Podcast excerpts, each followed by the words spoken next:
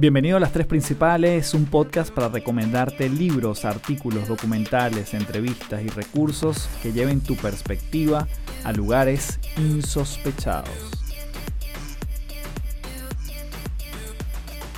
Hello, hello, nuevamente. Gracias por estar aquí en Las Tres Principales. Mi nombre es Carlos Fernández, arroba Café del Éxito en todas las redes. Y estoy muy contento, como siempre, de grabar este episodio para ti por conectar nuevamente contigo y además porque hoy hay un tema de los que a mí me gusta mucho conversar, aunque no sean los que normalmente comparto por las redes sociales o por los newsletters o por mi contenido en general. No trato tanto este tema, pero me gusta mucho y quiero compartirlo contigo justamente porque tuve una conversación con Jacobo Geller, arroba Mr. Geller en Instagram, y nos viene a hablar de estrategias de mercadeo, de marketing nos viene a hablar de la manera como tú, no importa si trabajas en una empresa, tienes tu propio negocio, tienes tu marca personal, puedes darle vida a través de varios pasos que él nos va a estar explicando para que justamente eso tenga mayores posibilidades de llegar no solo a más gente, sino obviamente a convertir más clientes, a fidelizar clientes. Y muchas veces, me incluyo de primero, dejamos esa estrategia como para después, la agarramos cuando ya salimos a vender y probablemente sea tu caso o quizás sea el caso de tu empresa o en la empresa bajo la cual trabajas y específicamente en este episodio te voy a pedir que estés muy atento porque como son algunos pasos y después se van a desarrollar uno a uno, no te vayas a perder porque vamos a estar haciendo siempre resumen a esos elementos que Jacobo nos va a estar mencionando y guiando.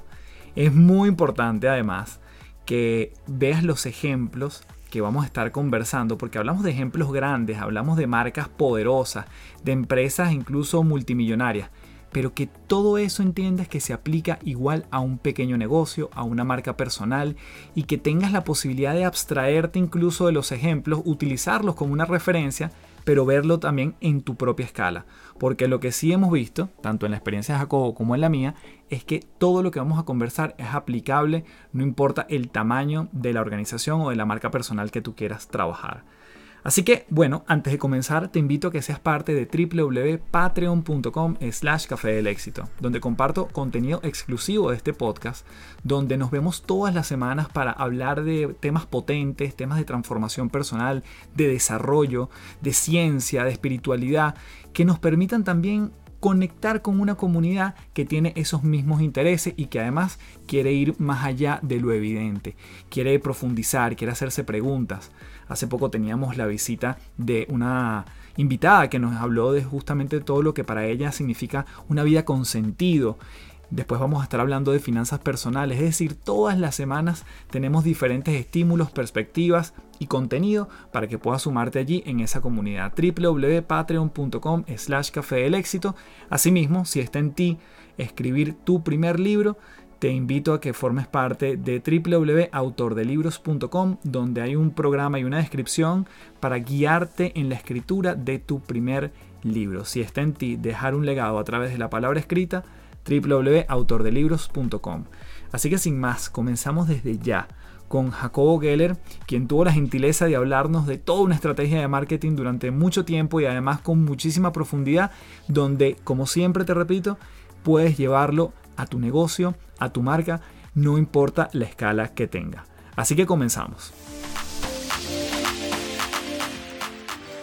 Bien, tenemos aquí a las tres principales, a el queridísimo Jacobo Geller. Jacob, así te voy a decir durante toda la entrevista, brother, bienvenido a este podcast y gracias por iluminarnos con tu sabiduría milenaria. Hola, Café. Gracias por la invitación a tu podcast. Me siento honrado de participar, bueno, y esperemos que sea una bonita oportunidad para intercambiar conocimientos y experiencias, pues. Mira, Jacob, sabes que yo me voy a poner aquí en el papel de una persona que nos está escuchando y que quiere iniciar su propio proyecto, bien sea que está dedicado 100% a él o está pensándolo o lo está empezando a materializar, pero en conjunto o en paralelo con su trabajo o con su empleo tradicional, ¿no? Entonces, ojo, cabe destacar, a mí siempre me gusta ir un poquito atrás de cómo nos conocimos nosotros. Estábamos en, la universidad, en el CIAP, en la católica, empezamos a hacer un diplomado en social media, el primero que se dio por aquellos tiempos. Que, ¿Estamos hablando de qué año, Jacob? Más o menos como... 2011, éramos unos innovadores. Claro, exacto. sí, el primero que se lanzó y estábamos como unos nerds, estábamos entre varias personas. Y bueno, ahí te conocí rápidamente, creo que conectamos, bueno, por las ganas, por las pasiones, por una cantidad de cosas, de sed de conocimiento. Y yo me atrevería a decir que además en aquella época, los que estaban sentados, no me incluyo, como alumnos podían saber lo mismo prácticamente que los profesores en una época donde el social media empezaba como a tener algunos repuntes y empezaba a ser algo, bueno, relevante. La gente empezaba ya a mirarlo con un interés distinto. Y yo me acuerdo que tú eras de los primeros que siempre hablaba como al mismo nivel de los profesores. Y eso siempre me llamó la atención. Sí, estoy de acuerdo contigo. Yo creo que se formó un grupo bien bonito, unas amistades bien bonitas que yo todavía hoy en día conservo con Diego, con Iván, con Ángel, con Giorgio. Yo todavía mantengo relaciones chéveres y bonitas contigo de ese grupo. Era la primera edición, era experimental, las redes sociales tenían poco tiempo, Facebook existía desde el 2004 hacia el 2005 realmente, en el 2006 es que empezó a expandirse más por todo el mundo, o sea que efectivamente estamos hablando de una red social la más importante de todas hoy en día y en aquel momento tenía cuatro años, cuatro años y medio, tal vez cinco todavía no se podía hacer el tipo de publicidad ni el tipo de promociones que hoy en día se pueden hacer.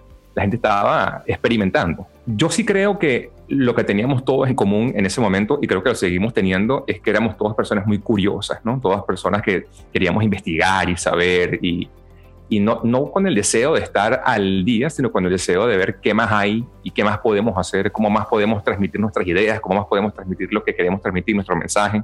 No sé si todos en el grupo sabían igual que los profesores. Yo particularmente no me sentía que sabía lo mismo que los profesores. Sigo sintiendo, sentía en aquel momento y sigo sintiendo que un Giorgio y Ángel, eh, Vero, eran personas que tenían ya bastante experiencia, bastante camino recorrido en sus áreas y unos cuantos logros interesantes ya en su libro de, de éxitos, ¿no?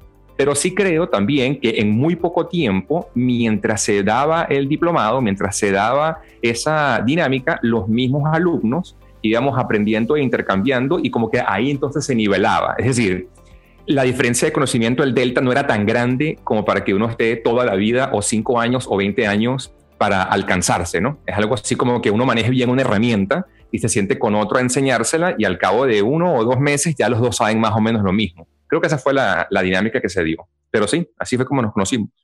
Qué cool. Y además desde allí, bueno, nosotros siempre hemos tenido conversaciones como para filosofar eh, de todo lo que está pasando. Y bueno, yo creo que es además, más allá de los lives que también hemos hecho juntos, creo que en este me siento como en un formato también mucho más cómodo porque no tengo una presión de tiempo, quiero agregar mucho valor. Eh, tu gran tema siempre ha sido el marketing, desde la estrategia, desde lo que está pasando, lo que viene. Entonces, mi primera pregunta sería, Jacob, una persona que está arrancando su proyecto, que quiere darse a conocer, la gran tentación es pensar que si estoy en las redes sociales y mientras más cuentas me abra, ya es como que ya estoy, ¿no? Y ya tengo visibilidad y potencialmente me pueden comprar. ¿Cuáles son esos primeros pasos de alguien que quiere iniciar a darse a conocer en su negocio cuando, bueno, no hay un gran capital invertido, ni es que tienes sumas de millones de dólares donde tienes una empresa establecida, sino una persona que quiere iniciar su proyecto personal donde normalmente uno comienza bastante en solitario? Mira, Café, yo creo que las dinámicas fundamentales, las fundaciones del marketing y las marcas no han cambiado jamás y creo que jamás van a cambiar. Lo que sí ha cambiado es la necesidad con la que hay que trabajar en esas dinámicas y en un orden específico, desde que existe Internet y ahora más con Internet más pandemia, porque la gente se vuelve mucho más digital. Pero es importante arrancar con ese concepto clave, ese statement, ¿no? esa afirmación. Las dinámicas no han cambiado y creo yo que jamás van a cambiar porque son dinámicas humanas, son dinámicas de comunicación entre humanos y mientras los humanos seamos los mismos seres de carne y hueso analógicos, pues las comunicaciones no van a cambiar. Van a cambiar los mecanismos, van a cambiar las herramientas, pero la dinámica como nos comunicamos no cambia. Entonces, dada esa eh, antesala, lo primero que hay que hacer es entender quién es uno y por qué eso importa en la vida de los demás. Que no es lo mismo que preguntarse qué es lo que yo ofrezco, que es la pregunta inmediatamente secundaria, pues no, es un segundo muy cerca del primero. Pero el primer punto es, y en inglés luego traduzco, lo digo en inglés porque es importante hacer referencia, porque el que se ponga a buscar esto en Google lo va a encontrar primero en inglés que en español, ¿no? Pero las frases clave es who you are and why that matters in people's lives. ¿Quién eres y por qué importa eso en la vida de los demás? Eso de alguna manera ayuda a construir, responder esas preguntas, ayuda a construir una estrategia de marca. Entonces, voy a extraerme otra vez para atrás un poquito y voy a mencionar los pasos que hay que dar y luego volvemos a entrar en uno de esos pasos, volvemos a salir, volvemos a entrar y lo hacemos de esa manera ondulatoria para que una hora rinda y no haga falta un curso de seis horas. O sea, primer paso que hay que dar de manera académica o teórica, y es bueno anotarlo en un papel para poderse guiar por eso, es la estrategia de la marca.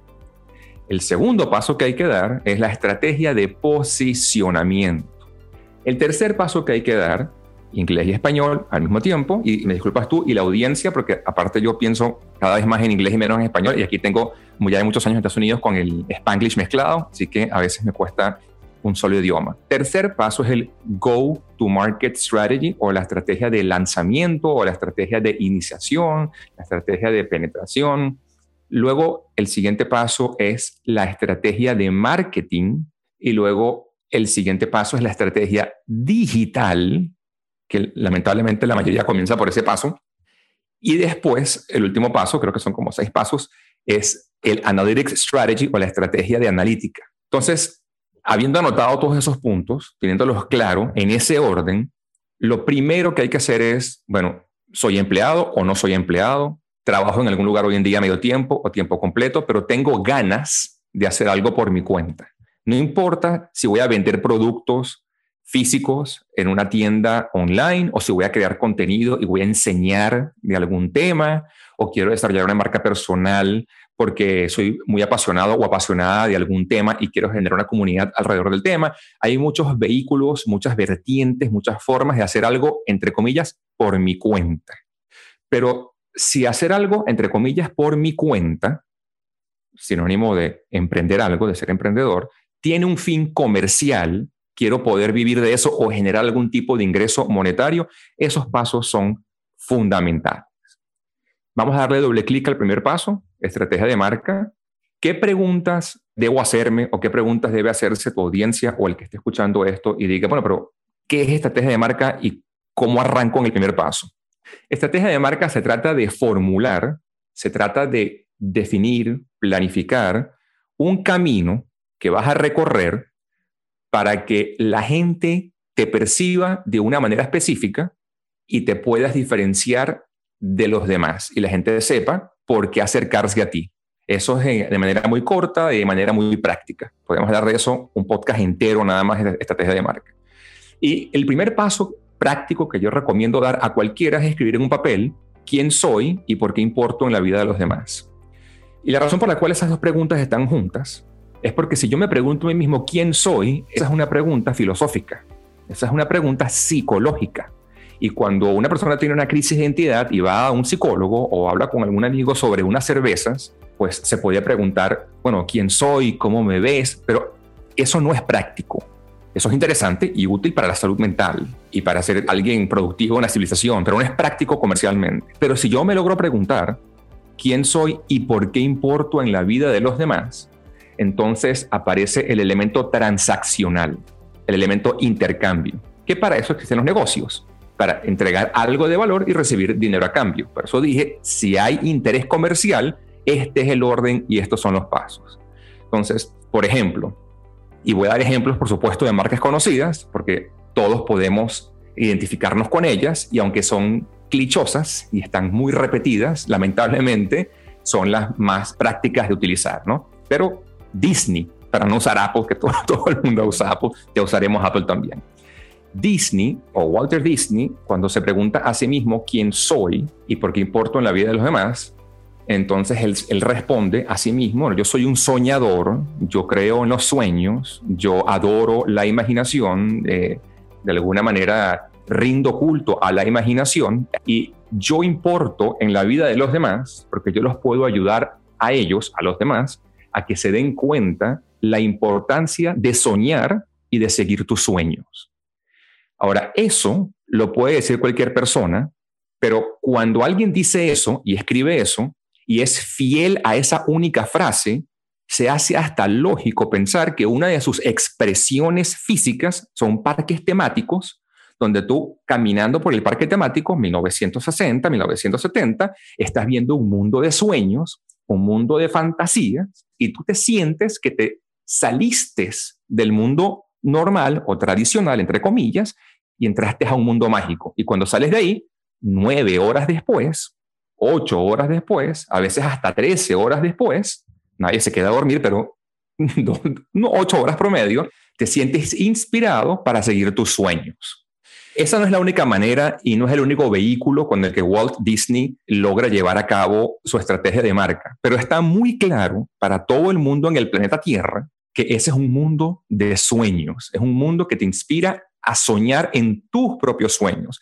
Nadie sale de la experiencia, o nadie salía en los 70, en los 80, en los 90 de los parques temáticos físicos de Disney, Disneyland, Disney World, diciendo yo quiero ser Dumbo o yo quiero ser eh, Peter Pan o cualquiera de, los characters o los personajes. Lo que tú salías de ahí diciendo es que de pinga, y me disculpes de francés, que de pinga lo que vi, qué chévere. Tienes un sentimiento de edificación que te invita a hacer con más energía lo que tú haces en tu vida. Sales con una dosis de azúcar. Ok. Si ese ejemplo no suena suficientemente convincente como para decir, oye, eso es medio poético, es interesante, pero ¿qué tan, qué tan definitivo es hacer ese ejercicio en mi marca? Bueno, la otra es Harley Davidson y luego hablamos de Apple de último. En el caso de Harley Davidson, estos señores que se juntan y crean esa marca o ese negocio, en lo que creen es en la contemplación, en lo que creen es en la desconexión con el mundo físico y la rutina. Ellos creen en ese estado experimental, no químico, en el que tú te desconectas, en el que tú haces un cut-off, ¿no? en, el que, tú haces un corte con la rutina para luego volver a ella. ¿Quiénes viven de esa manera? Por ejemplo, los hikers, ¿no? las personas que van a la montaña y que hacen excursiones, se llevan una tienda de campaña y se van al monte y se van al bosque por el fin de semana o una semana, a veces sin teléfono celular y se desconectan por completo y se conectan con la naturaleza. Esa es una manera de hacerlo, por ejemplo. Otras con el uso de químicos y psicodélicos. Pues la gente que hace eso lo hace con esa intención. Pues, ¿no? Legal o ilegal, ese es otro tema. Pero otra manera de hacerlo es montándote en una moto que tiene una vibración a propósito, asincrónica, hasta incómoda, que podría decirse que mecánicamente es un error, y que todo el aparataje te conlleva a hacer un viaje largo porque nadie mueve una moto de ese peso, nadie se involucra en, esa actividad para ir a la esquina a comprar una botella de agua. Es impráctico, es incómodo. Las motos están hechas a propósito así. Todo el equipamiento está hecho a propósito para que tú lo uses para un viaje largo, de un domingo, de un fin de semana o de una semana entera. ¿Y qué busca la gente que usa o que maneja o que engage o que se conecta con esa marca, contemplación, desconexión con la rutina, no es casualidad que esas motos cuestan 20 mil, 30 mil, 40 mil, 50 mil, 80 mil dólares y la gente que las compra son personas muy ocupadas en el día a día, relativamente exitosos, pueden ser este, doctores, abogados, hombres de negocio, gerentes, personas que tienen dinero y tienen una vida muy, muy busy, muy ocupada en el día a día y quieren sentir una sensación de desconexión. Entonces, fíjate cómo, una vez más, aquí hay otra marca que todos sus productos, todas sus estrategias, todos sus puntos de contacto con el consumidor, toda la experiencia es un derivado de una frase inicial, que es la estrategia de marca, y luego la estrategia de posicionamiento, que es quién soy, y por qué importo en la vida de la gente. Harley Davidson responde a eso diciendo, yo soy el que te da la oportunidad de que te desconectes de tu rutina ajetreada, descanses, contemples, te conectes con el paisaje y la naturaleza y luego vuelvas a la vida real un tiempo después. Te voy a interrumpir allí, Diego, porque me, primero me encanta porque yo me conecto mucho con esos sueños o ese momento de desconexión, en este caso de Disney o de Harley Davidson, y ahora también quiero conectar con, antes que me sigas comentando quizás el otro ejemplo o bajemos a la estrategia de posicionamiento, que, ¿qué pasa? O a ver, tú lo estás planteando, esa estrategia de marca siempre está vinculada al individuo o al fundador de esa marca. ¿Sí? Entonces, puede estar desligado o puede atentar contra el éxito de la marca cuando yo me conecto con esa razón en el largo plazo, ese camino que quiero recorrer. Y yo digo, por ejemplo, mira, sabes que yo quiero hacer una marca de galletas, pero a mí no me gustan las galletas. Yo, Carlos Fernández, no como galletas, pero entiendo que hay una oportunidad en el mercado, ¿sí? Porque aquí, hasta ahora los dos ejemplos que nos has dado tienen que ver con que a mí me gusta lo mismo que yo vendo. Pero hay, hay, otra oportunidad que es, mira, hay un espacio en el mercado que yo puedo ocupar de manera diferencial, estoy viendo esa oportunidad, pero no necesariamente yo lo consumiría incluso. Entonces ahí estamos hablando de quizás sentido de propósito versus sentido de oportunidad en, esa, en ese espacio. Me encanta la pregunta. Yo he tenido en los últimos 10 años clientes, tanto siendo empleado como por mi cuenta, donde esa pregunta sale a flote en las dinámicas de, de los talleres que yo suelo dar de descubrimiento de identidad de marca. Y la respuesta corta es esta. Si la lealtad es algo importante, entonces una marca humana tiene que conectar con un humano durante una transacción entre un negocio y un cliente. Si la lealtad no es importante, entonces lo que prevalece es la oportunidad de negocio y capturar la oportunidad de negocio con habilidades de innovación, habilidades de penetración, habilidades de distribución y habilidades de servicio al cliente. El que monta en Venezuela, en aquella época cuando yo vivía en Venezuela, los carritos de perro caliente alrededor de un partido de béisbol, hace dinero. Yo tenía un amigo que hizo mucho dinero de esa manera, pero nunca llegó a desarrollar clientes leales que decían, ¿dónde están estos carritos que los quiero ir a, los quiero ir a buscar? ¿A dónde manejo? ¿En qué página de internet me meto? ¿A qué teléfono llamo? Pero es que esa nunca era la intención. Esta persona tenía una intención transaccional, tenía un deseo transaccional, quería aprovechar una oportunidad de negocio y todo el marketing asociado con eso, pues se trata básicamente de ejecución, de servicio al cliente, de distribución, de logística, pero ahí no hay un trabajo de marca. Esos carretos de, esos carretos de, de caliente pudieran no tener ningún nombre ni ninguna historia y dan dinero igual. Entonces, evidentemente, para el que quiera hacer algo por su cuenta, volviendo al tema inicial, ¿no? Al tema del podcast, y es emprendimiento, cómo arranco y, y, cómo me involucro en el marketing si quiero hacer algo por mi cuenta. La pregunta inicial es, bueno, yo quiero que haya ganancias, quiero que haya transacciones con lucro. Hay que seguir estos pasos. Y los pasos están asumiendo, pero qué bueno que tú pones a colación que es una presunción, que lo que se desea es una conexión a largo plazo para generar lealtad.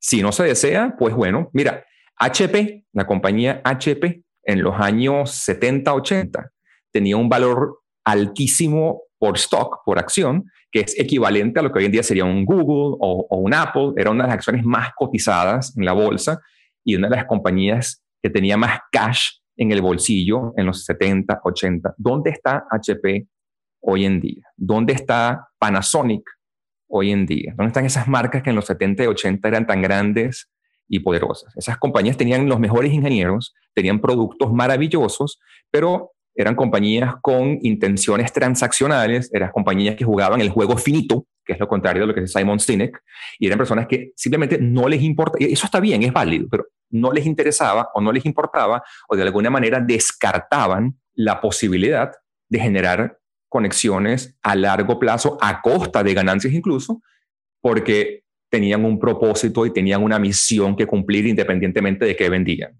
Cambiaron los productos, las compañías empezaron a caer de precio, empezaron a caer de valor. Pero Nike o Nike o compañías como por ejemplo como Apple, pase lo que pase con el mundo, pase lo que pase con pandemia sin pandemia, tienen la posibilidad de cambiar de productos y hasta cambiar de negocio para pero, pero, mantener la marca. Y la mejor manera como yo tengo para demostrar esto es lo siguiente. Te voy a pedir a ti y le voy a pedir a la audiencia que por 30 segundos hagan el siguiente ejercicio. Imaginémonos que salimos de la calle y manejando nos encontramos con un hotel marca Nike o Nike, se pronuncia Nike, N-A-N-I-K-E, Nike. ¿Cómo se ve ese hotel? ¿Qué pasa cuando entro al hotel? ¿Cómo se ven los cuartos de un cuarto Nike? ¿Cómo es la gente que atiende y que limpia en los pasillos? La gente en el restaurante, ¿qué tipo de comida sirven? Nos es fácil a todos imaginarnos rápidamente, aunque nos imaginemos cosas distintas, algo coherente, algo fácil de imaginar con poco ruido, porque Nike hizo marca.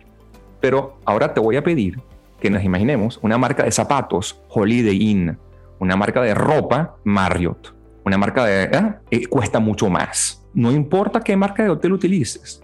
Hilton. No es fácil imaginarnos una marca de zapatos, Hilton. Holiday Inn, Marriott. Difícil, ¿verdad? Empieza a haber ruido en la mente y hay miles de opciones que se contradicen unas con otras. No hay una historia fácil de contar. De hecho, está bueno ese ejercicio, pero cuando sí me mencionaste Hilton, obviamente me fui a Paris Hilton y dije, esa es una marca ella misma que ha construido algo que no se me hace tan difícil imaginarme un calzado o una vestimenta con esa marca, pero es lo mismo lo que estás explicando básicamente. Exacto, y la razón por la cual tu mente se fue a Paris Hilton, porque nuestros cerebros buscan asociación el ser humano está naturalmente diseñado por el universo, por Dios, por quien tú creas, para asociar. Asociamos ruido con un tigre, asociamos de repente un grito con alarma, asociamos música con calma, con invitación, con, con placer. Somos seres asociativos. No es casualidad que la forma como entendemos el universo a través de las matemáticas es con propiedades distributivas y propiedades conmutativas y propiedades asociativas. No hay palabra más importante en el vocabulario humano que la palabra relación o ratio o cociente o coeficiente. Incluso los polinomios en matemáticas están hechos por relaciones, ¿no? Una variable, dos punticos, otra variable. ¿Cómo se relaciona A con B? Las divisiones que es la primera operación matemática interesante, compleja, luego de sumar, restar y multiplicar, es una, relación. Dividir es una relación entre dos variables. Entonces, tu cerebro se va inmediatamente a Paris Hilton porque como no puede asociar zapatos y ropa deportiva de la marca Hilton Hotel, porque no tienen marca, pero tienen una operación millonaria, que son dos cosas independientes, se va directamente a donde sí puede hacer lo que es con Paris Hilton. Mira qué interesante cómo no falla la humanidad. No, está increíble. Me encanta ese ejemplo. ¿Cómo seguimos en ese orden de los pasos? Tenemos, pasamos a la parte del posicionamiento. Correcto. Entonces, lo importante de estrategia de marca es simplemente que la audiencia se lleve, se lleve en el concepto, se lleve en la idea fundacional de, oye, esto es suficientemente importante como para que Carlos no haya podido imaginarse zapatos Hilton y se fue a Paris Hilton y le sea muy fácil imaginarse un hotel marca Nike, aunque Nike no tiene hoteles, ni vende cuartos, ni alquila cuartos de hotel. Eso es la importancia de poder responder quién soy y por qué importo en la vida de los demás. Pero una vez que yo hago eso, tengo que pensar, ok, si ya sé quién soy y ya sé por qué importo en la vida de los demás y de alguna manera mi misión está incluida ahí o empieza a salir a flote, la pregunta es, ok, ¿cómo hago entonces para que la gente sepa que yo soy esa persona o que mi negocio es esa persona jurídica o es esa marca e importa en la vida de ciertas personas en específico, no, no, no con todo el mundo.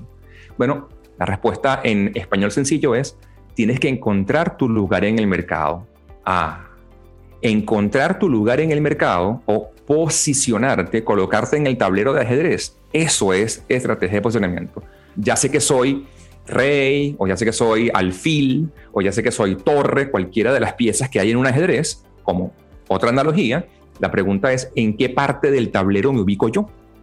Dadas mis habilidades, dadas mi, función, dadas mis restricciones, dadas mis fortalezas, dada mi misión, dado quién soy y por qué importo en la vida de los demás y con quién me quiero comunicar específicamente, en dónde me paro en el tablero. Esa es la estrategia de posicionamiento. Un ejemplo interesante de estrategia de posicionamiento es en el mundo, o era, en el mundo de los alquileres de carros y de vehículos en los Estados Unidos. Otra vez años 80, 90. Luego vamos a dar ejemplos del mundo de Internet, pero Internet complicó las cosas bastante y de alguna manera obliga a la gente a tomar pasos más acelerados, pero en orden. Así que no estoy dando ejemplos del mundo de Internet porque se vuelve complicado el análisis, pero ya vamos a ir para allá. Así que usemos ejemplos que son más fáciles de entender porque había menos canales de comunicación en aquella época. Entonces, en, en los años 80 y 90, tú venías a Estados Unidos o en otras partes del mundo y querías alquilar un carro un vehículo para transportarte por Estados Unidos y ibas a Hertz y tenían los vehículos del último año, eran relativamente más costosos, pero tenían un servicio al cliente supremo, esperabas poco en línea para alquilar el carro, te permitían volver a cualquier lugar, tenían menos limitaciones, pero pagabas más. Luego llegó una compañía que se, llama, se llamaba Avis, mal pronunciado es Avis, y en su tagline decían, en inglés, traduzco, We try harder. We try harder. nosotros nos esforzamos más. No somos los que tienen los vehículos del último año, no somos los más baratos, no somos los más lujosos. Lo que tenemos nosotros es que nos esforzamos más por ti. Es decir, el customer service, el servicio al cliente de ellos, era la razón por la cual la gente iba con ellos. Si tú venías a Estados Unidos de vacaciones en plan de vacaciones y turismo, capaz querías ir con Hertz porque quieres alquilar un carro descapotable, quieres alquilar un carro un poco más chévere o más pavo, más divertido, pavo, un slang venezolano que dice que es más cool, es más eh, interesante, más placentero, y estás dispuesto a pagar un poco más, te ibas donde Hertz. Si de repente venías en un plan de ser emprendedor o empresario por tu cuenta y estás arrancando de cero y tienes poco dinero, te ibas de repente a budget, que significa presupuesto. Una marca de alquileres de vehículos que el nombre dice esto es barato, presupuesto. Yo tengo bajo presupuesto, pero obviamente ibas a alquilar un carro más viejo, con más limitaciones, con menos, menos seguros.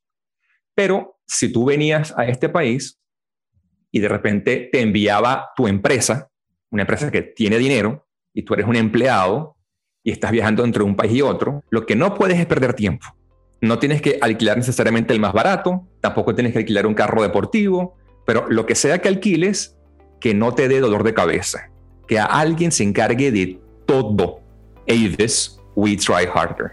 Entonces, para ese tipo de personas, para ese mercado en específico, ellos se posicionaron en el mercado para los que necesitan eficiencia absoluta, no perder ni un segundo.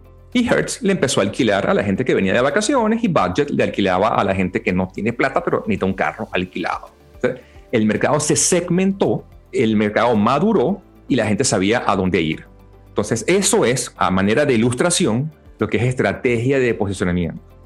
Eso es incluso más importante que cualquiera de todos los otros puntos que hemos mencionado hoy, porque lo que hizo Internet es que agarró el mercado de vehículos, Y en vez de permitir que hayan cuatro, cinco o seis jugadores, ahora permite que hayan infinitos jugadores en infinitos mercados porque cualquiera hace un podcast, cualquiera hace productos digitales, cualquiera crea un curso online, cualquiera fabrica un producto en China, le pone una marca propia y lo pone en, Shopify o lo pone en WooCommerce o en ThriveCart eh, o en cualquier plataforma de e-commerce o en Amazon.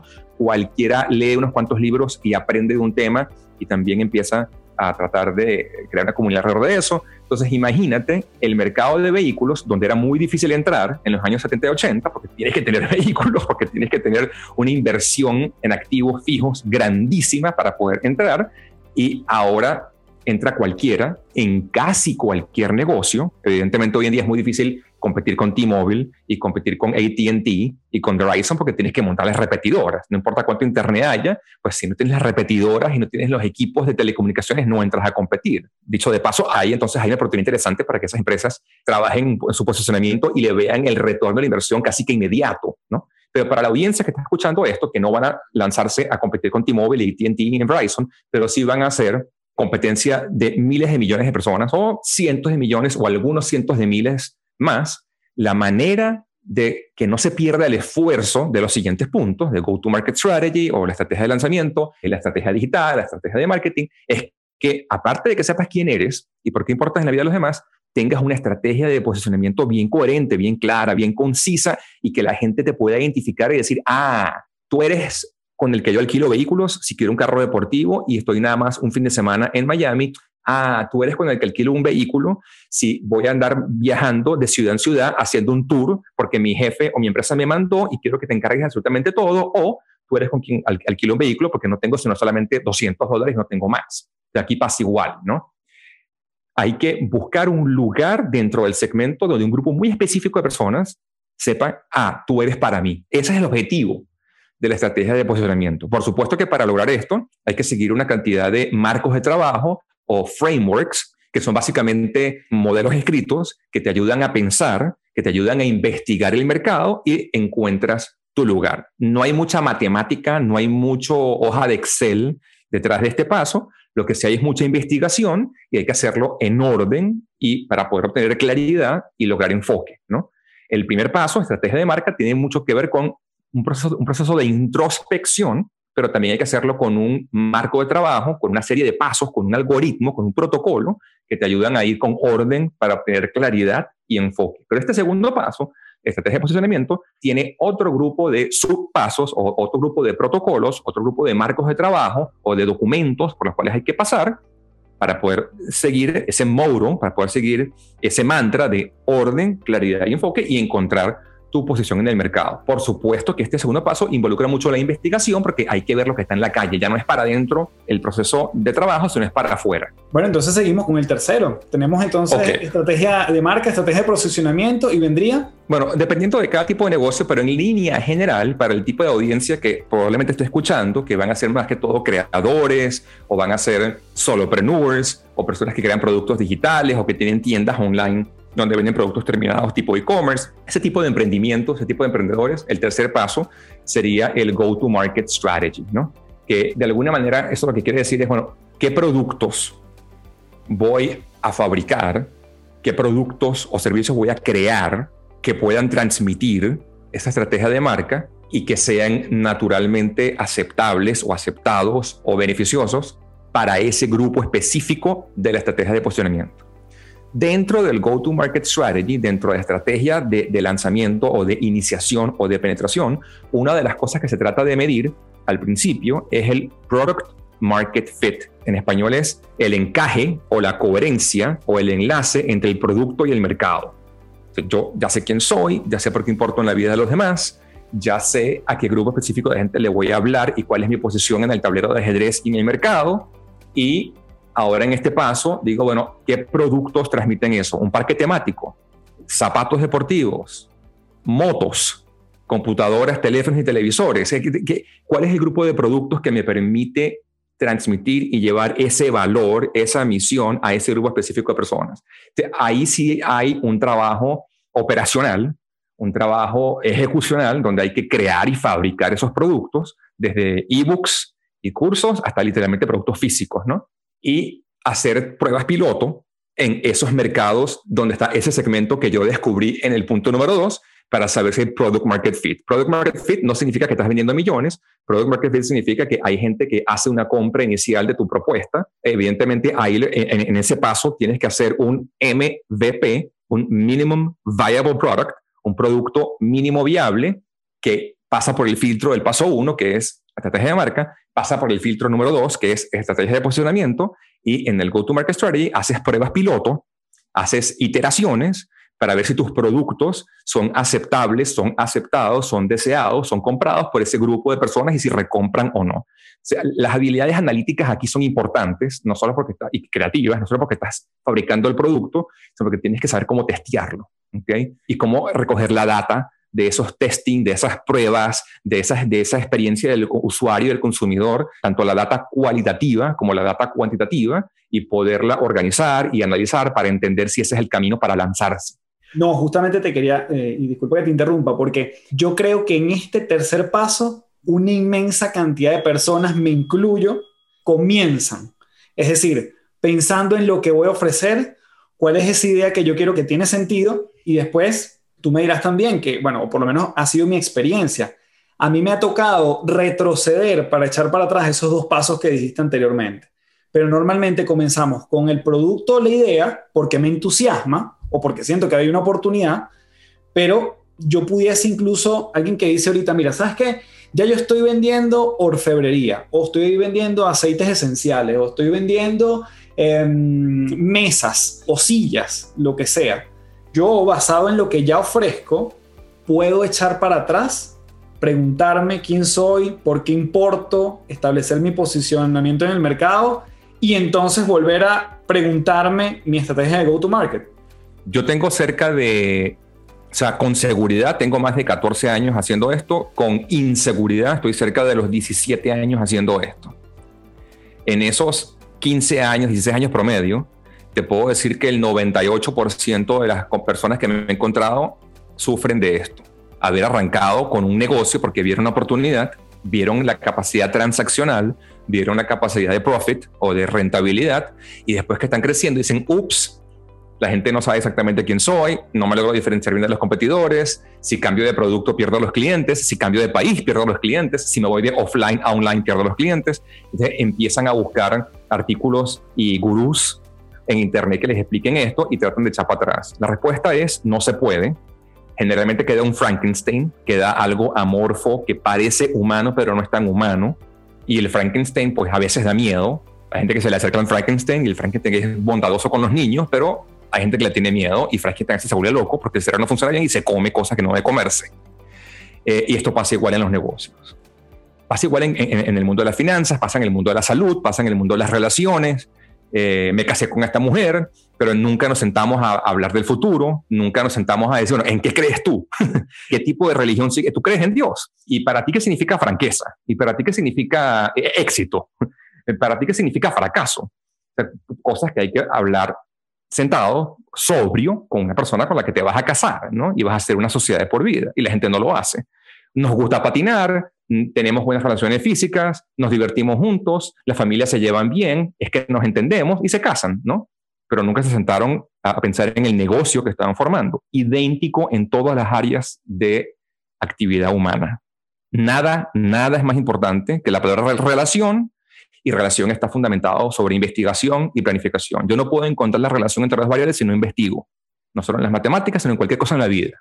Para mí, la verdad, relación es una palabra que encapsula gran parte de la experiencia humana y no puedo encontrar la relación entre dos objetos, dos variables, dos elementos si no lo observo con detenimiento. Y para observar con detenimiento tengo que analizar y para analizar tengo que investigar.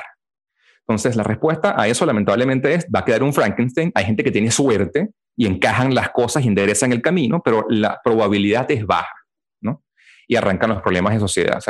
Eh, mira, Apple, la compañía Apple, tuvo que hacer un pequeño retroceso, porque Steve Jobs sí arrancó con su estrategia de marca clara estrategia de crecimiento claro, pero como eso tarda tiempo en dar resultado, porque no estás vendiéndole cualquier cosa a cualquier persona, los inversionistas se volvieron locos, no aguantaron la presión, querían ver rápido el resultado, lo votaron. Votaron al chamo de 29, y 30 años y trajeron a John Scully, super CEO de una compañía de, de, soda, creo que era Pepsi en el momento, no recuerdo exactamente la marca ahorita, no tengo como, creo que era Pepsi, y empezó a tratar a la compañía como si fuera IBM, fabrica lo más rápido que puedas, lo más barato que puedas, un producto que la mayoría pueda comprar y se pierde la estrategia de marca, se pierde el posicionamiento, se pierde la lealtad, se pierde hablar con un grupo de personas muy específico para venderles algo muy específico porque creen algo muy específico y la compañía empieza a dar plata al principio y luego es como un vaso de agua en el mar, se diluye y se pierde, lo vuelven a traer a este señor, en no sé en qué años exactamente, ochenta y pico tal vez,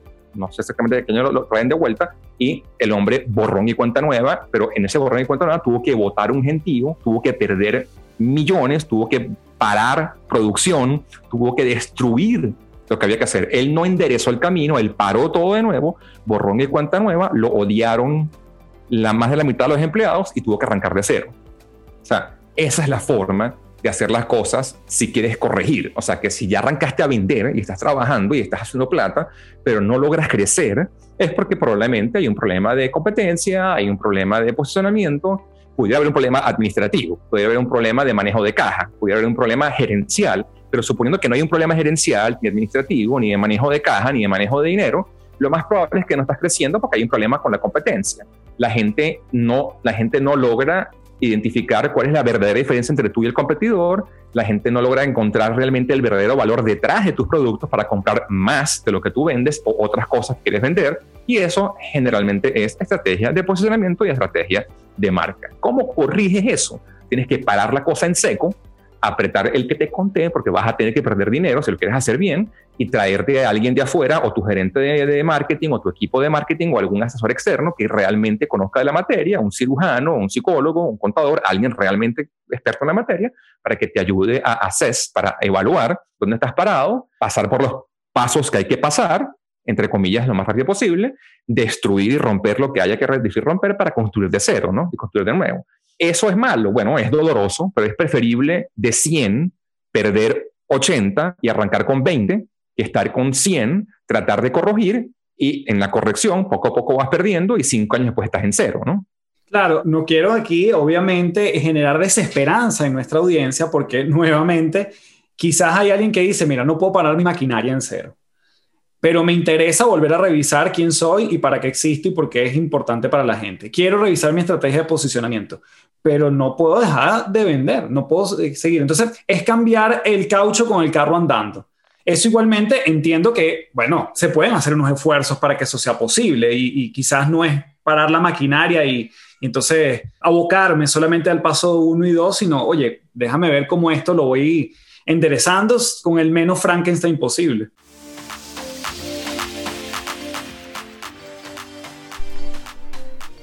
Antes de continuar, te quiero invitar a www.patreon.com slash café del éxito y además hacerte una invitación. Si está en ti tener este tipo de encuentros, conectarte con una comunidad exclusiva, hablar de temas de desarrollo personal, quizás temas que incluso no te gusta o te cuesta conversar con otras personas, o simplemente no te entienden o simplemente no conectan cuando tú les hablas de estos tópicos. Esta es una comunidad justamente para ti. Y si además quieres explorar, si no estás seguro, te voy a dejar una invitación en este episodio y además las gracias por llegar hasta aquí. Me vas a escribir un DM vía Instagram y me dices, café, quiero estar en la próxima sesión de Patreon. Y yo te voy a mandar el link de esa semana, dependiendo de cuándo estés escuchando este podcast. Te voy a mandar este link para que ingreses a una de las sesiones y seas un invitado especial. Para que veas, para que palpes, para que veas si resuenas con ese momento y con ese ecosistema que estamos construyendo. Igualmente, una vez que estés allí, vas a poder explorar los audiolibros que están allí, los cursos online, los descuentos que doy en todos mis programas el contenido exclusivo de este podcast, entre otras tantas cosas. Así que www.patreon.com slash café del éxito y ya sabes, si te interesa ser parte, explorar, curiosear qué es lo que sucede allí semana a semana, envíame un DM y yo te envío el link que estemos eh, trabajando durante esa sesión.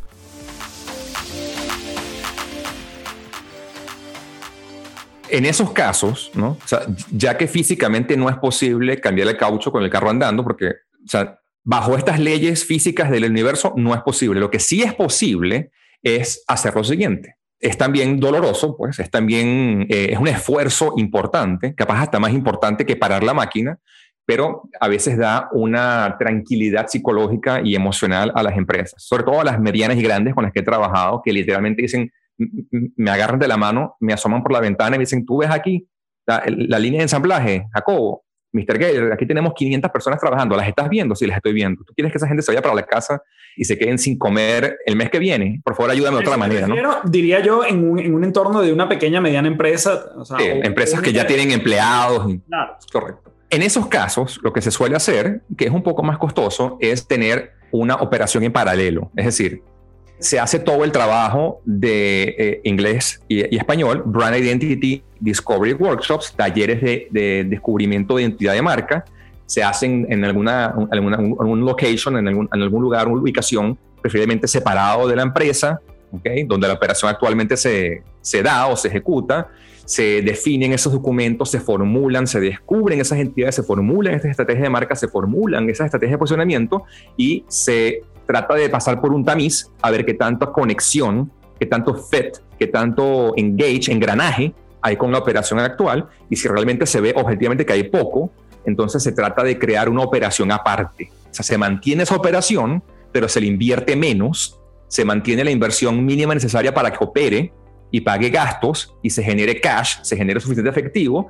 para poder trabajar la nueva marca o para poder trabajar el, nuevo emprendimiento bajo la misma empresa, bajo los mismos miembros, pero de repente es otro nombre, de repente son otros productos parecidos, de repente son productos eh, idénticos pero con otro enfoque. hay que ver qué cosas cambian a nivel de ejecución, ¿no? Pero trata de imaginarte como un tenedor en, en donde hay una bifurcación, ¿ok?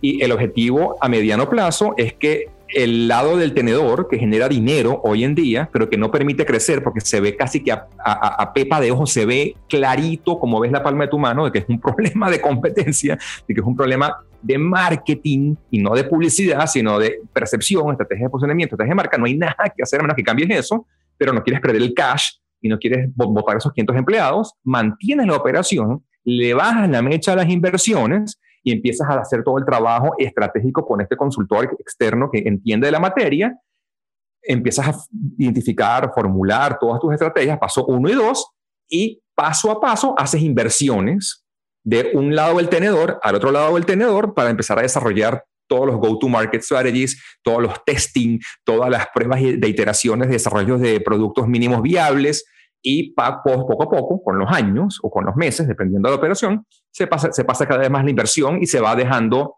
este, no morir, pero se va minimizando toda la operación que hasta hoy o hasta hace poco daba dinero, pero no podía ayudarnos a crecer porque fue una operación transaccional y no de estratégico. Pues. No, me encanta. Yo ahí lo que sí quiero, nuevamente con el propósito de generar esa, esa posibilidad de girar de timón, de poder revisar cómo está el barco y cuáles son esos posibles huequitos que están en el barco haciendo que no crezca o que, o que se esté hundiendo si se quiere.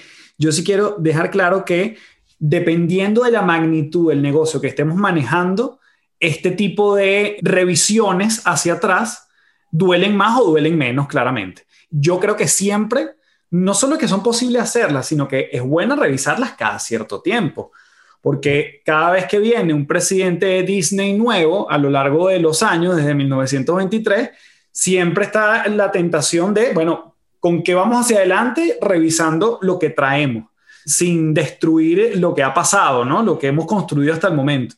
Entonces yo creo que sí hay una gran oportunidad de revisión y creo que no duele tanto o duele más o menos dependiendo de las magnitudes que uno tenga enfrente, ¿no? Si yo soy un tipo que empecé a, a dar productos online, empecé a dar cursos y, oye, yo siempre puedo tener la oportunidad de revisar quién soy, para qué sirvo o para qué me necesita el mundo, revisar mi estrategia de posicionamiento y seguir con mi negocio, ¿no? Entonces yo ahí sí quiero como alentar a la gente que esto a veces es más o menos complicado, sobre todo dependiendo de las magnitudes que uno tenga que impactar. Sin duda alguna es correcto lo que tú dices y aprovechando lo que acabas de decir, creo que me falta explicar algo importante corto. Una cosa es revisar la operación y cómo voy para adelante y otra cosa es revisar mi identidad que es algo que no se debería revisar. En el caso de Disney, o en el caso de Apple, o en el caso de Tom's Shoes, o en el caso de Google, este tipo de compañías, la identidad está clarita desde el principio, gracias a Dios. Y cuando tú llegas a revisar, sea pequeña o grande la empresa, pero revisas la operación, revisas las líneas de negocio, esas cosas pueden cambiar sin problema porque tienes una identidad clara, tienes un, tienes un plano de creación del universo claro. ¿ok? tienes como un, blueprint, le dicen en inglés, ¿no? O sea, tienes un ADN que no cambia, ¿no? O sea, tú te puedes cortar el cabello, te lo puedes dejar largo, te puedes dedicar a ser cantante, te puedes dedicar a ser ingeniero, te puedes incluso hasta cambiar de sexo si quieres o tratar de cambiar este, físicamente de sexo. Puedes hacer varios, muchos cambios, incluso hasta más radicales, pero tu ADN, el ADN que está en tu sangre, eso no cambia, ¿no? De alguna manera el ADN que está en la sangre sería como la analogía con el, el mundo de la estrategia de marca. Ajá, pues dicho eso, en una empresa pequeña que tenga problemas de ADN, incluso hacer revisiones y cambios es más corto y menos doloroso.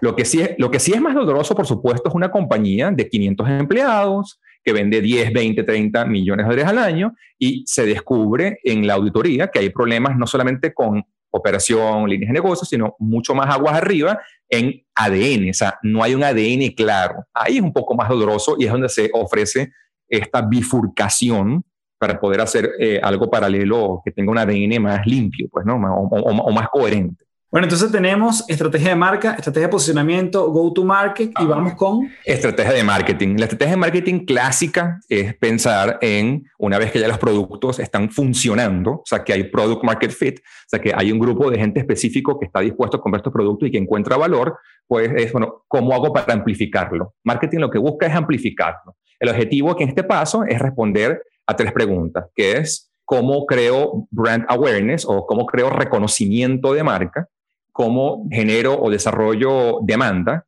y el tercero, cómo ayudo al equipo de ventas a que cierren ventas. Para eso es marketing al final, una vez que hayas pasado por todos estos pasos anteriores. ¿no? Reconocimiento de marca se trata evidentemente de que la gente recuerde y que la gente sepa que tú existes. Generación de demanda literalmente es agarrar a esa gente que ha visto tu nombre, ha escuchado de ti o de tus propios servicios y se interesen y busquen, lo elijan en el anaquel cuando están en Whole Foods o en Publix o le den clic a tu página o revisen tu contenido y vayan calentándose en ese embudo de ventas donde la gente va desde sé quién eres, sé cuál es mi problema, creo que tú me lo puedes ofrecer, cuéntame cuánto vale esto y cómo funciona el producto, ¿no? O, sea, o el servicio. Ese es el objetivo de la estrategia de marketing, ¿no? Para, para no entrar en profundidad, por lo menos en este podcast, en, esta, en este episodio.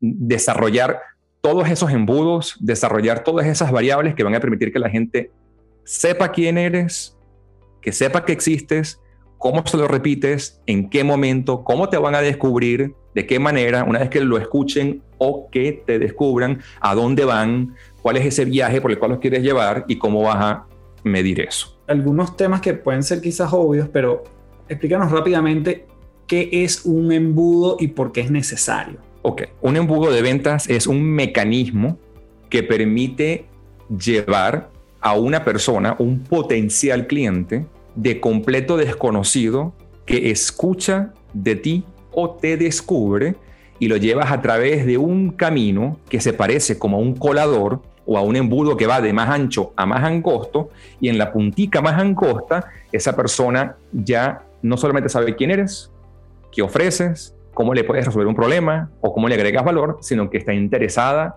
en comprar. Eso es lo que llaman el Customer Journey o el viaje del cliente. Y la razón por la cual es importantísimo es porque nadie en la Tierra se levanta un día de la cama diciendo, oye, me encantaría nadar o me encantaría eh, hacer un deporte en el agua y inmediatamente le da clic a un producto específico de una talla específica, de una marca específica, en un website específico y lo compra, a menos que ya haya hecho el viaje del consumidor offline y semanas antes haya hablado con sus amigos en un café o por internet y vio varios productos, vio varias marcas, la gente le habló de algún tipo de producto para hacer algún deporte específico y ya ese día se levanta y lo compra. Pero hubo un viaje, ¿no? Hubo un embudo que no sucedió online, sino que sucedió offline pero el embudo siempre funciona y siempre sucede en nuestras mentes.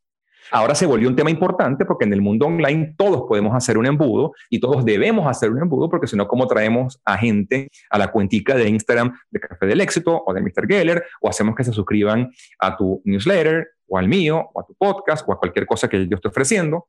Así que por eso es importante. El embudo, el embudo, para que sepa la audiencia, para que compartimos con todo el mundo, es un proceso humano igual que el tema de las relaciones y asociaciones que suceden en el cerebro por el cual las marcas crean lealtad. Los embudos están embedded, están incrustados en nuestros cerebros, solo que ahora están dibujados en papel, pues. Bueno, después de esta estrategia de marketing, ¿nos quedaría algo, un paso adicional? Quedan dos pasos y para hablarlos cortos, uno es estrategia digital, que es, bueno, ¿cómo voy a llevar ese producto que ya logré empezar a definir en el Go-to-Market Strategy, que ahora está este, amplificándose y que ya tiene un plan para promocionarse en la estrategia de marca, pues cómo lo hago en el mundo digital. Nosotros no somos digitales, es decir, todavía vivimos en un mundo que no es virtual, es real. Si es verdad que el mundo digital está tan incluido ya, está, es, es, tan parte nuestro que hoy en día hablar de marketing es lo mismo que hablar de marketing digital.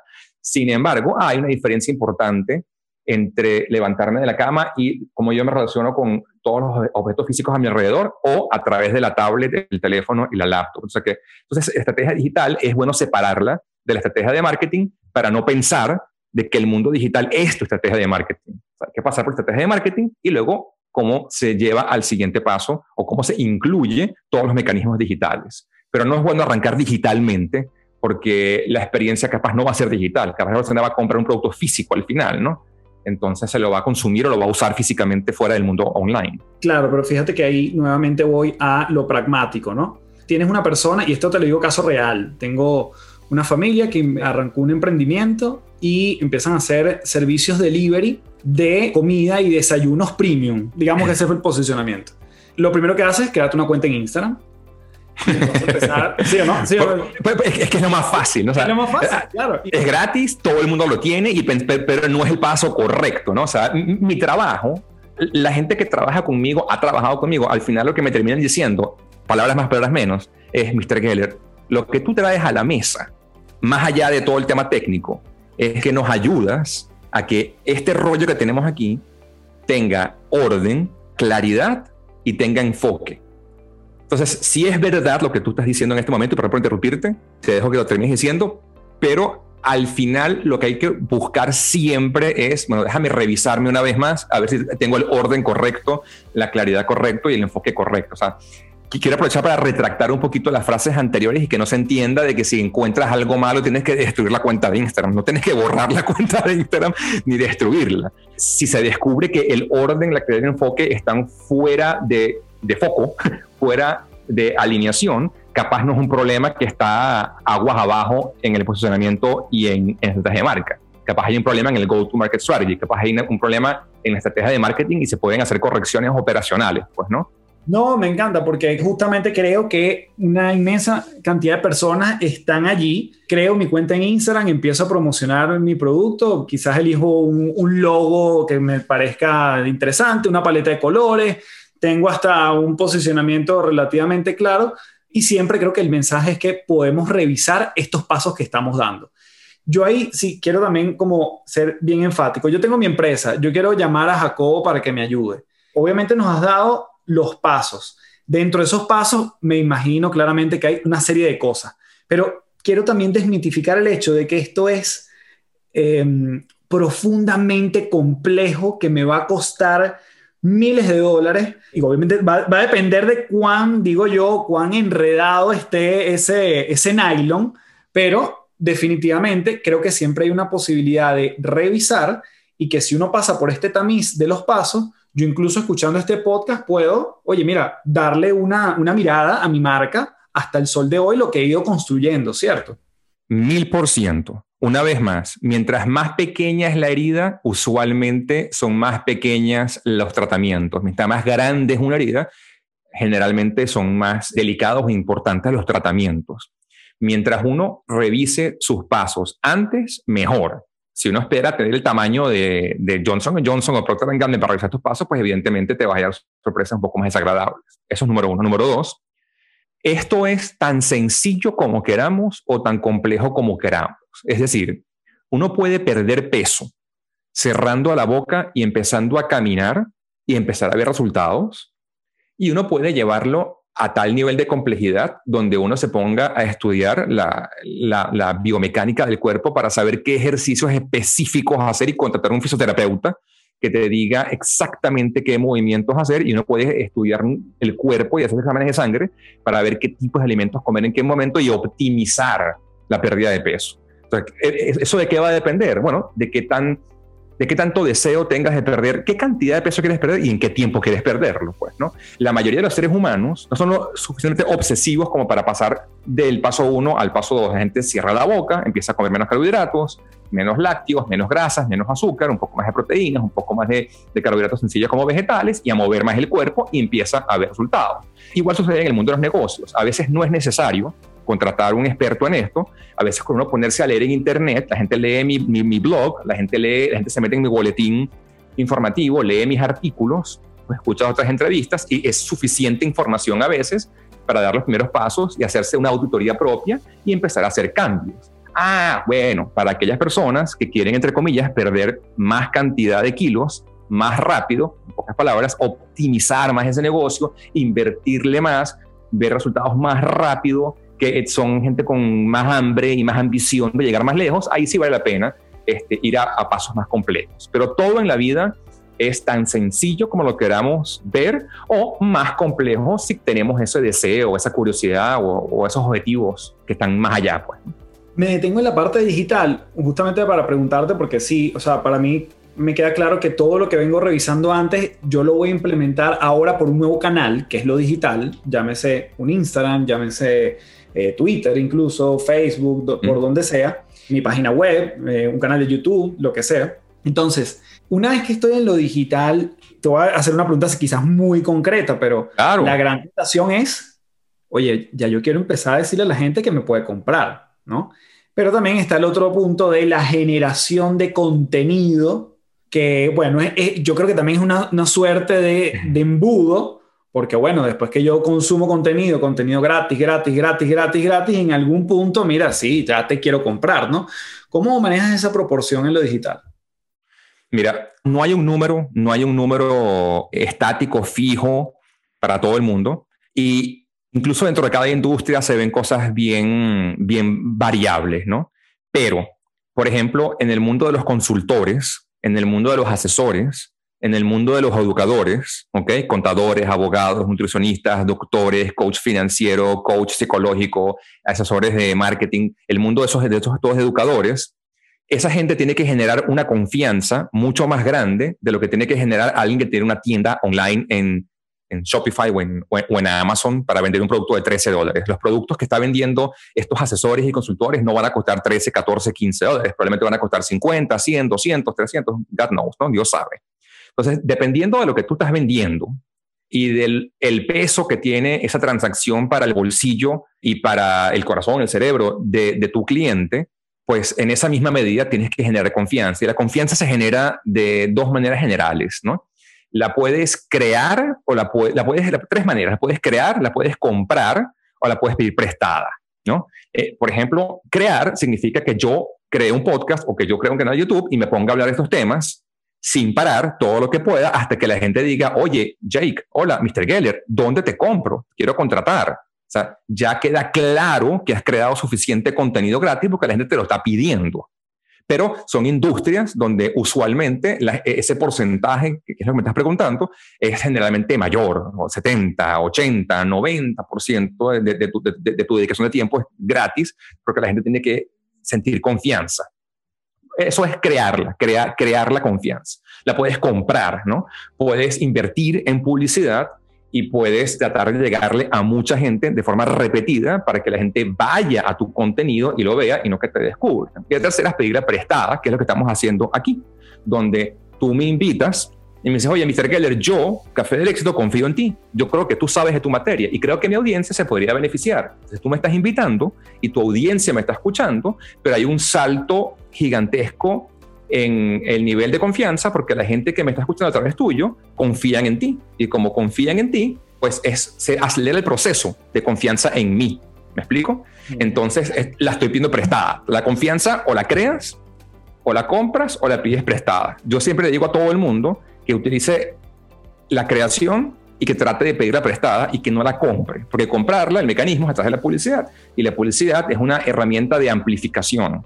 Y si no está muy claro la estrategia de marca, la estrategia de posicionamiento, la estrategia de marketing, vas a amplificar ruido. No, y ni, puedo ni hablar.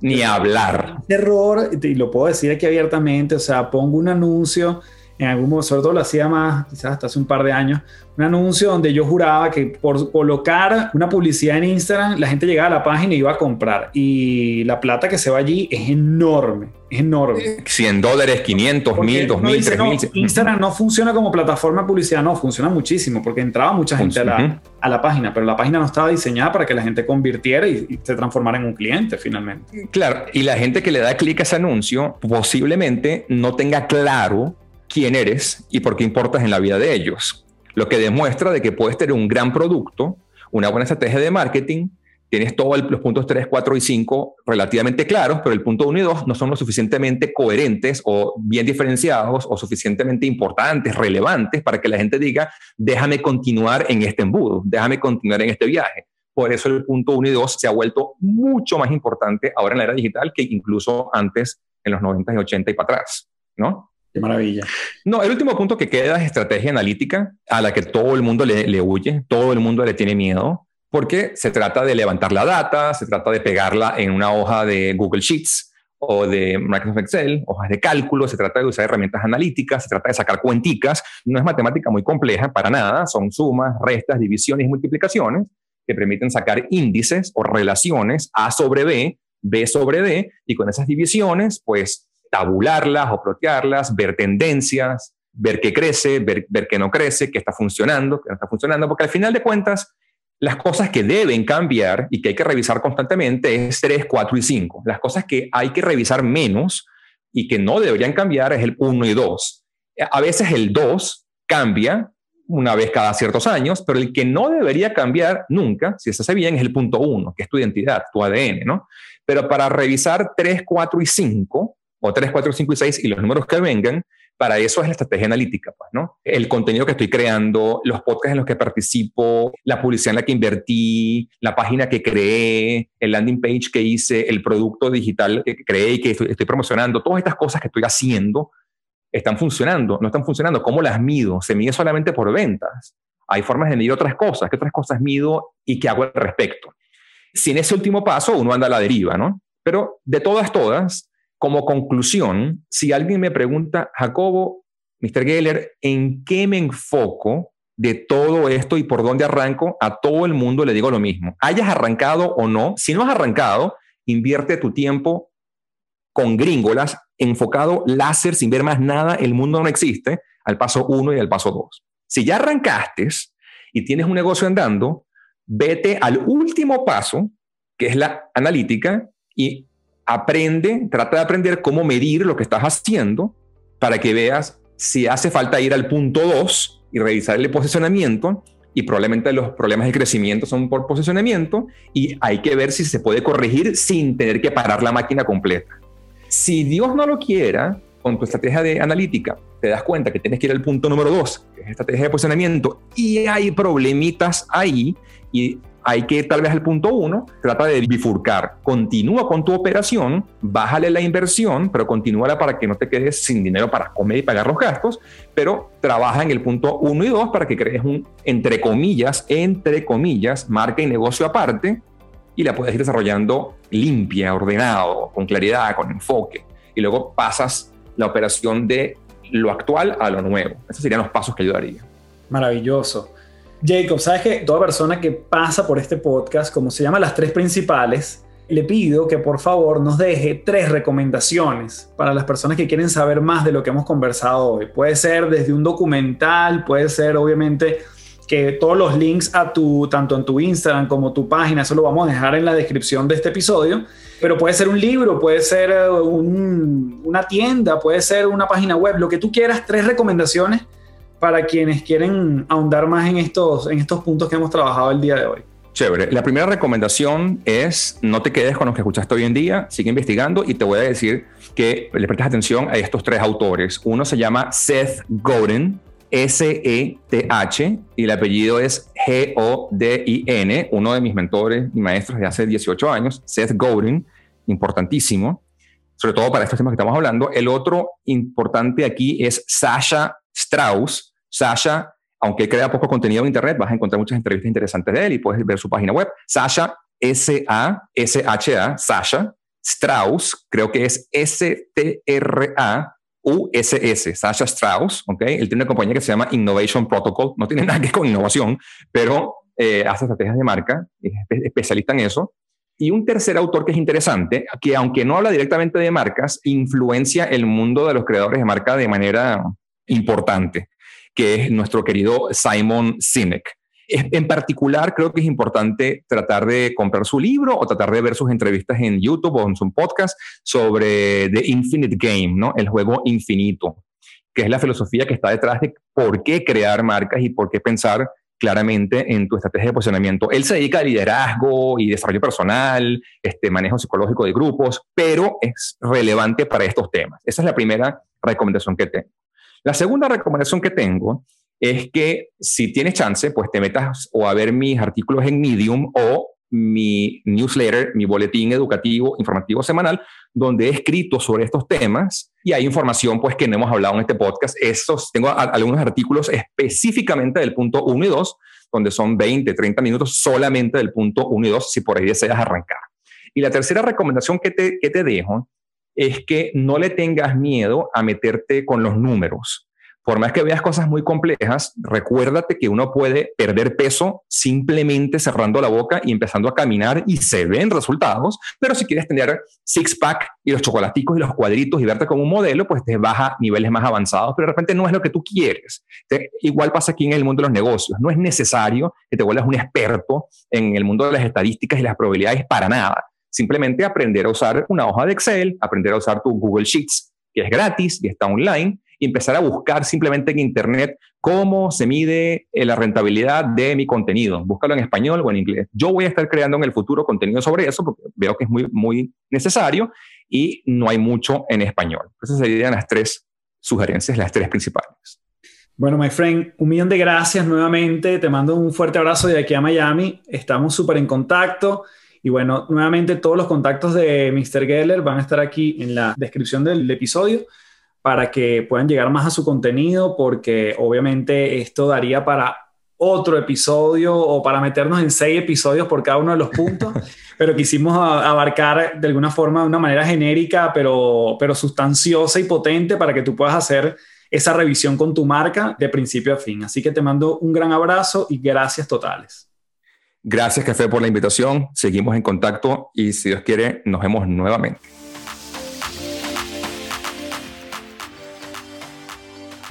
Bien, y en este sentido espero que este episodio te haya sumado un montón, tiene muchos detalles, es un episodio de los que vale todo el esfuerzo y el tiempo volverlo a escuchar, tomar notas, sacar pinceladas para poder ver si esa estrategia que está siguiendo tu compañía, está siguiendo la empresa bajo la cual trabajas, el proyecto que vas a arrancar o el proyecto que ya tienes en marcha tiene coherencia y yo creo que ahí es una gran palabra que podemos estar trabajando.